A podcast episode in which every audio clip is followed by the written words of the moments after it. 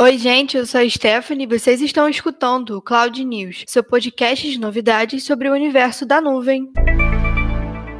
E hoje, no seu podcast de notícias sobre a tecnologia e nuvem, a gente vai falar um pouco sobre redução de tempo e custo, o anúncio da Redis Enterprise e também vamos falar sobre algumas outras novidades no Google Meet, sobre análise de dados e a sua importância em meio à pandemia. Para iniciar esse cast de hoje, você sabia que a plataforma Document AI, Landing AI e Procurement Doc AI da Google trazem ótimas soluções, além de elas serem super úteis para as empresas que ainda estão inserindo seus dados manualmente confiando em suposições, o DOC aí ajuda bancos, corretores de hipotecas e outras instituições de crédito a acelerar o processo de solicitação de empréstimo de semanas para dias, reduzindo drasticamente o custo de emissão de um empréstimo. E o Procurement Doc AI permite que as empresas automatizem a captura de dados de compras em escala, reduzindo assim os custos de processamento em até 60%. Essas soluções são construídas na plataforma Doc AI, um console unificado para processamento de documentos que permite acessar rapidamente todos os analisadores e ferramentas. A partir da plataforma, você pode automatizar e validar vários documentos para otimizar os seus fluxos de trabalho, reduzindo as suposições e mantendo os dados precisos e em conformidade. A plataforma Google Cloud Document AI, Landing Doc AI e Procurement Doc AI já estão disponíveis, tá? E agora a gente tem um anúncio. Em 2019, no evento da Google Next, o Redis Labs, uma empresa privada de software, anunciou o Redis Enterprise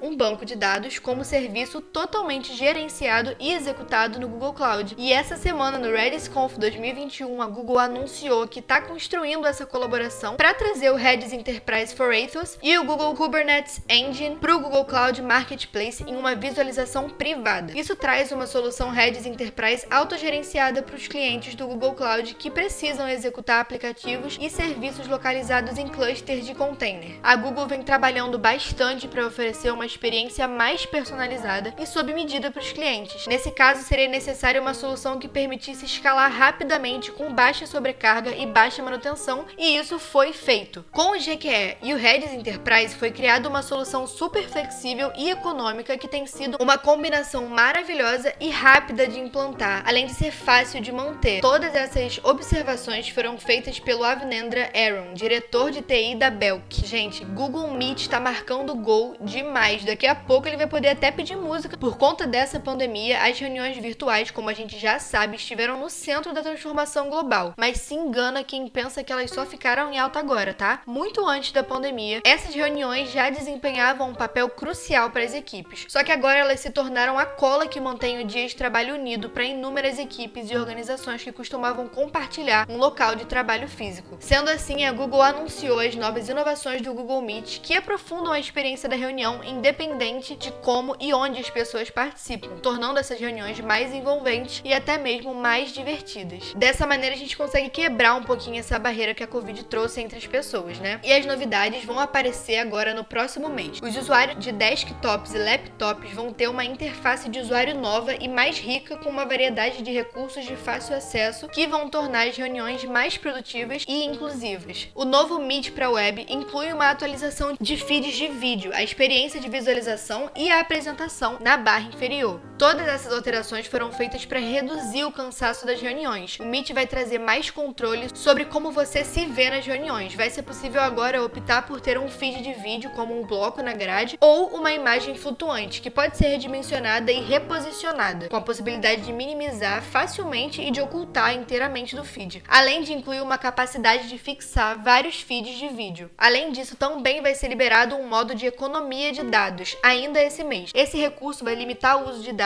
em redes móveis para permitir que você economize nos custos de dados, que o nosso 3G agradece, né? Tá bom de novidade? Tem bastante coisa vindo por aí, então fiquem ligados nas próximas atualizações. E para fechar, a Google apresentou um estudo sobre análise de dados e ferramentas de inteligência como fundamentais no cenário pós-Covid. A gente sabe que o Covid-19 mudou a própria natureza dos negócios da TI, e isso forçou os líderes de TI a decidirem onde colocar os seus recursos escassos e a análise de Big Data, inteligência artificial e machine learning mim já estavam compreensivamente no topo da lista. Um estudo recente encomendado pela Google pelo IDG destacou o papel da análise de dados e das soluções inteligentes quando se trata de ajudar as empresas a se separarem de seus concorrentes. A pesquisa com 2 mil líderes de TI em todo o mundo reforçou a noção de que a capacidade de obter insights de dados contribuirá muito para determinar quais empresas venceriam nessa nova era que a gente está vivendo. Então, assim, se ainda não estava, já ficou claro que a análise de dados é super necessária, né? E assim como o Meet, a análise de dados também já vai poder pedir música aqui no nosso programa. A gente tem falado bastante disso nas nossas redes sociais, no Cloudcast. E caso você tenha interesse pelo assunto, a gente iniciou recentemente a jornada Data Driven, que é sobre a tomada de decisão com base em dados. Você pode acompanhar a data desses eventos pelo nosso Instagram e no YouTube. A gente vai deixar o link na bio desse episódio para você clicar lá e conseguir acompanhar essa jornada com a gente. E por hoje é isso, pessoal. Sigam a IPNET em todas as redes para ficar sempre por dentro não só das novidades, mas também de todo o material que a gente vem produzindo para te ajudar a crescer. E esse foi o Cloud News de hoje, seu portal de novidades e informações sobre tecnologia em nuvem em até 10 minutos. Até a próxima semana!